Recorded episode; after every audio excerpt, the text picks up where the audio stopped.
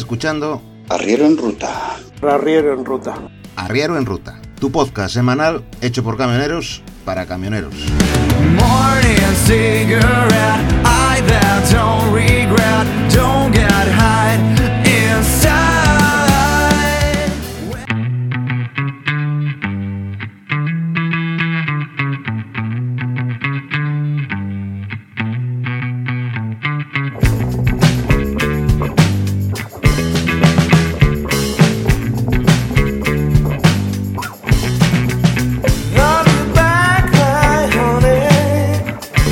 Quería hablarte de un tema que yo creo que a todos, de alguna manera indirecta, nos, nos interesa, ¿no?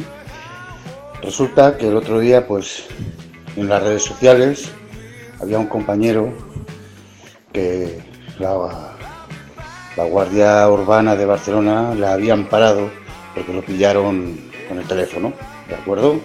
Que lo pillaron para denunciarlo. Bueno, le piden los papeles, le da todos los papeles, el carnet de conducir y bueno, mientras que está el agente pues realizando la denuncia, pues se encendió un cigarro y se puso a fumar, ¿no? Bueno, pues el guardia le comentó que si él era autónomo si era chofer. Le contestó que era chofer y le dijo que, que no podía fumar en el camión porque era era el lugar de trabajo y en el lugar de trabajo está prohibido fumar.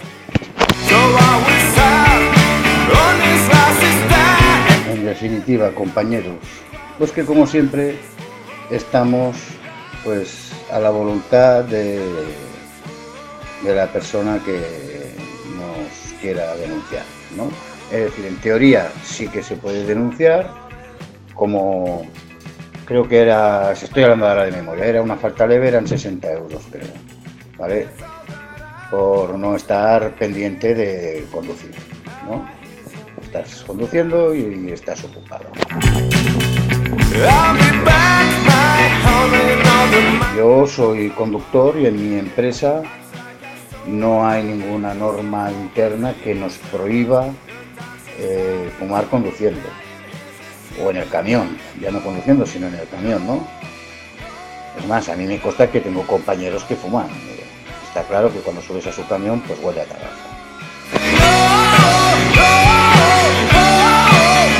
Y es que a las empresas no les- tampoco les interesa que poner esa norma.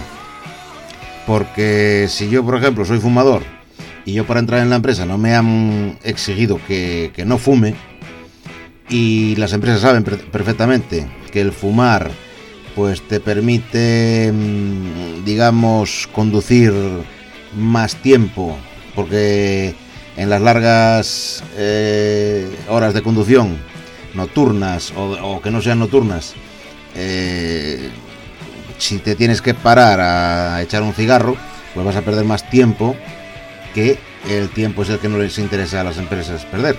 Entonces la empresa- las empresas normalmente no tienen esas normas que, a no ser que se las obliguen a poner eh, directamente el gobierno mediante alguna ley o alguna historia, pues no la van a poner.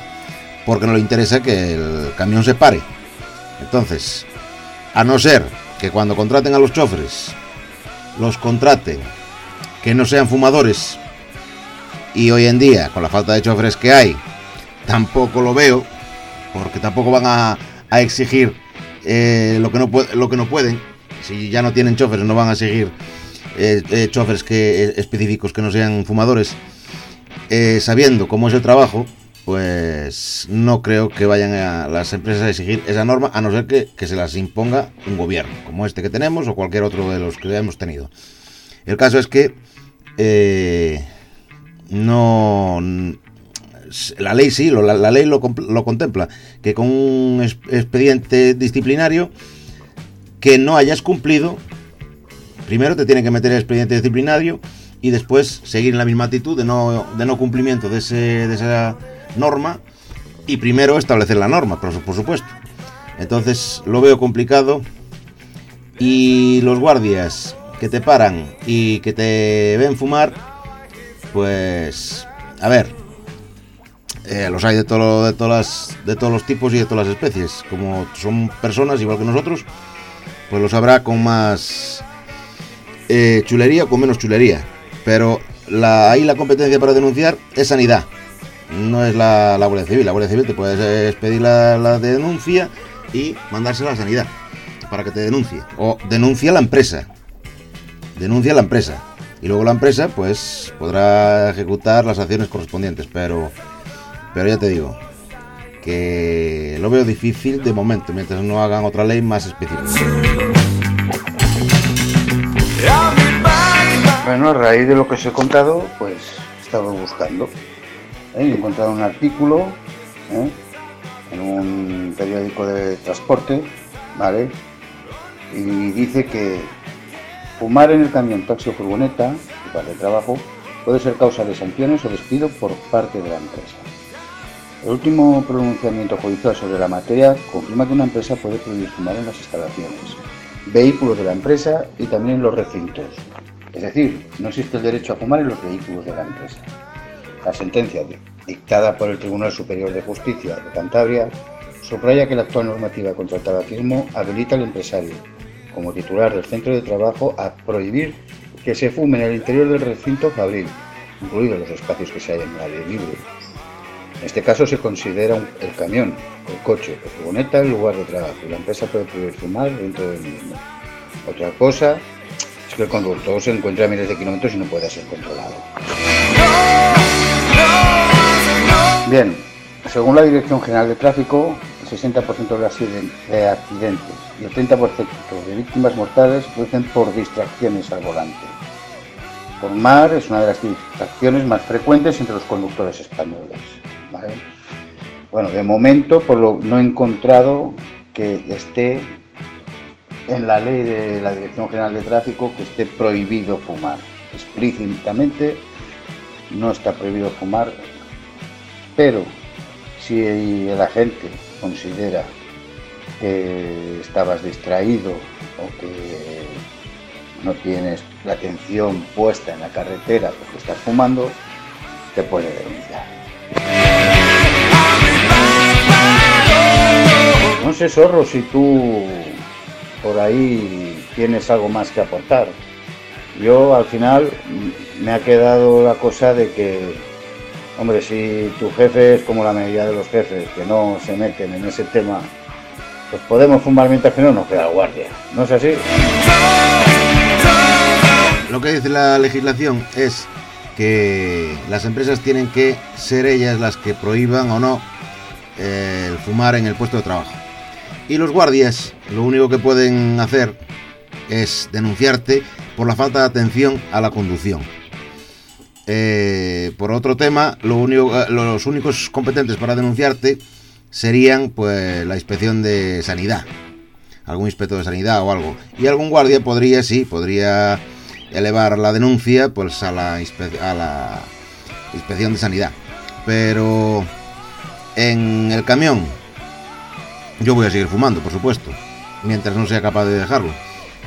Y si algún día me denuncian, pues tendrá que mirar a ver el guardia, a ver a quién a quién manda la denuncia, si a sanidad o a quién, porque la denuncia tendrá que ir a la empresa. Luego la empresa me podrá meter a mí un, un expediente dis- disciplinario y después de ese expe- expediente dis- disciplinario, según he leído por ahí, no es con el primer expediente disciplinario con el que te pueden echar, pero a continuación de ese expediente disciplinario, que yo no haga caso, pues me podrían echar de la empresa. Pero nada más, la Guardia Civil solamente te puede denunciar por la distracción. Y que al final no se ha sacado de dudas, ¿no? Pero, pero yo sí que me he quedado con, con esa curiosidad de, de a día de hoy qué es lo que se puede hacer y lo que no. Yo tengo claro que en un futuro lo van a prohibir. ¿eh? Más, hay países en Europa que ya está prohibido fumar si hay en el vehículo embarazadas o menores.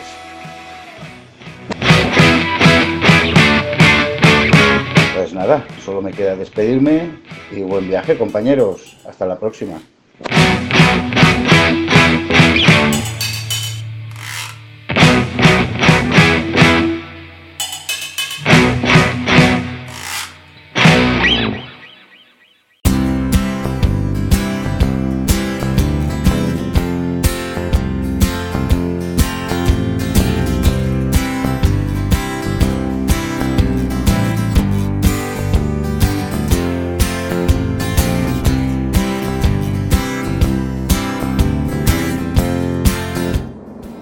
Hola, muy buenas días. Yo soy Ramón. Bueno, mira, estábamos teniendo una conversación ahí. Estábamos hablando de las cosas imprescindibles que uno podría o debería de llevar en el camión. Ya en un podcast anterior estuvimos hablando de lo del botiquín. Y bueno, yo ahora os voy a contar cosas que yo llevo y otras cosas que no llevo, pero que habría que llevar. Que yo creo que habría que llevar. Sobre ropa, pues lo normal. Pues ahora vamos hacia el invierno, pues una, una norá, un gorro, unos guantes, algo refrescante, unas botas que puedan ser buenas, lo normal.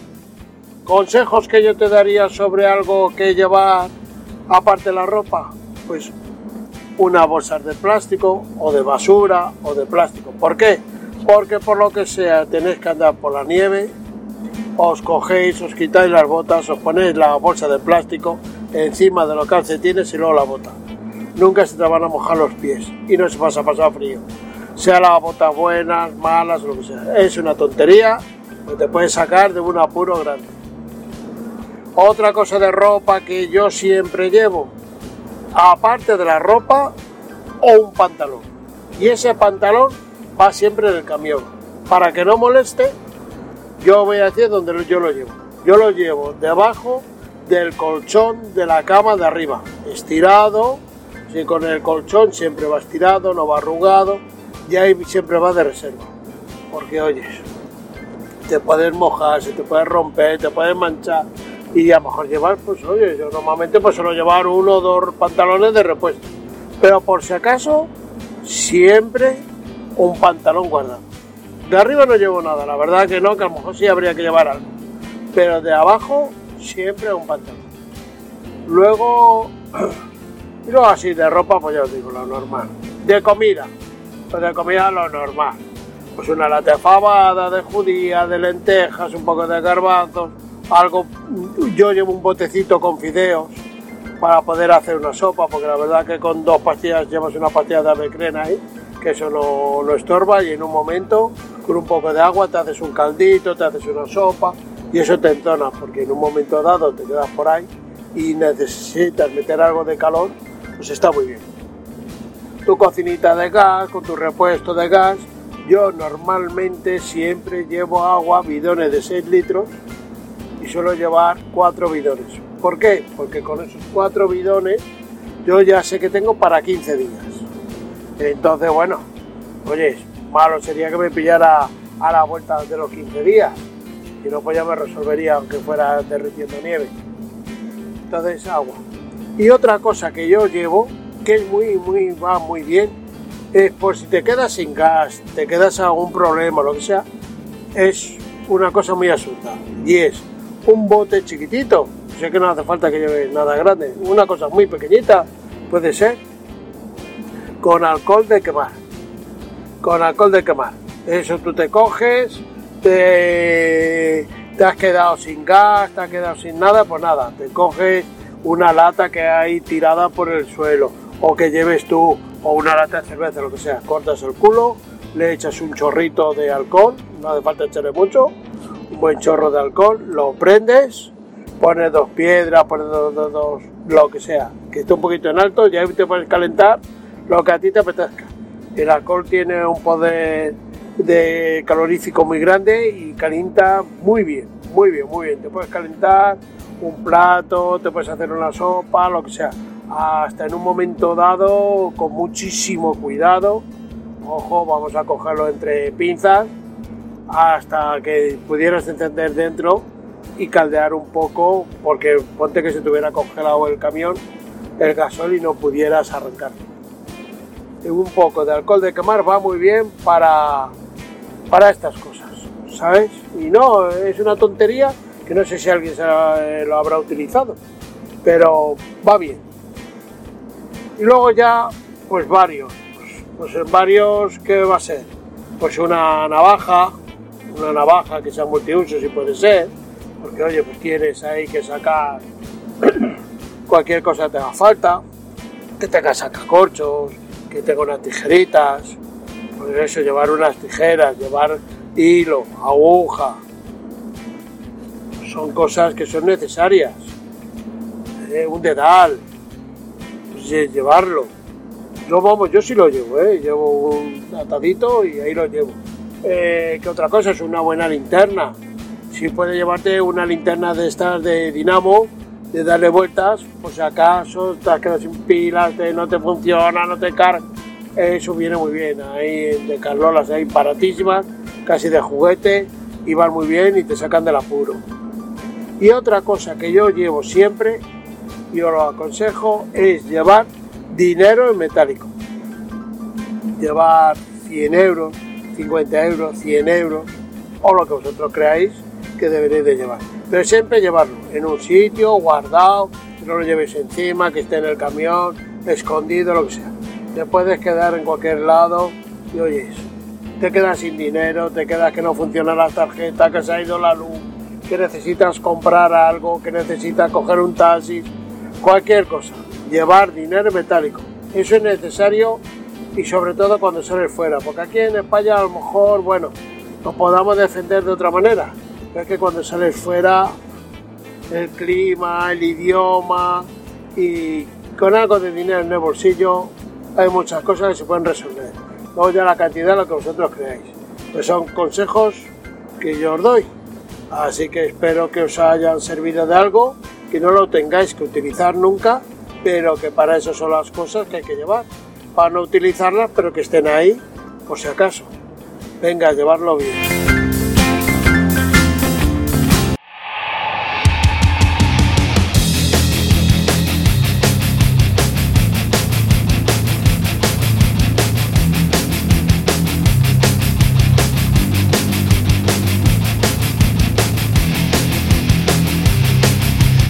Y hasta aquí el podcast de esta semana. Sí, ya sé, Ramón, ya sé que me falta a mí decir las cosas imprescindibles que yo llevaría en mi camión. Pero lo vamos a dejar para, para el próximo podcast.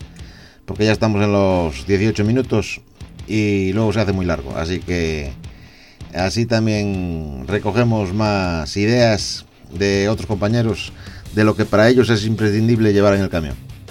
Así que nada, este podcast lo dejamos por aquí. Muchas gracias Ricardo, muchas gracias Ramón por vuestra colaboración.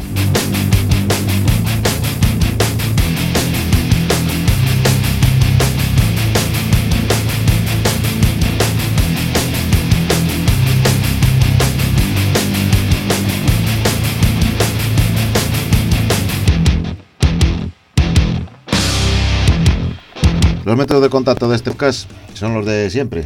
O sea que nos podéis encontrar en todas las plataformas de audio, iVoox, iTunes, eh, Spotify, Google Podcast, eh, Spreaker, eh, Pocket Cast, etc. Y para contactar con nosotros tenemos un canal en Telegram, un, grupo en Telegram que es arroba arriero en ruta. Y luego si me queréis enviar algún correo electrónico lo podéis hacer a camionerointernauta.gmail.com y para centralizar todos los podcasts y todos los artículos eh, relacionados con el transporte y los camioneros podéis entrar en www.sorro.es en las redes sociales a mí me podéis encontrar en Twitter como arroba sorroes a Ricardo como arroba casperle y a Ramón eh, no recuerdo cuál es su su nickname en, en Twitter, pero ya nos dirá él algún día en, en alguna colaboración que nos haga. Nada más. Un saludo y nos escuchamos la próxima semana. Adiós. Chao, guay.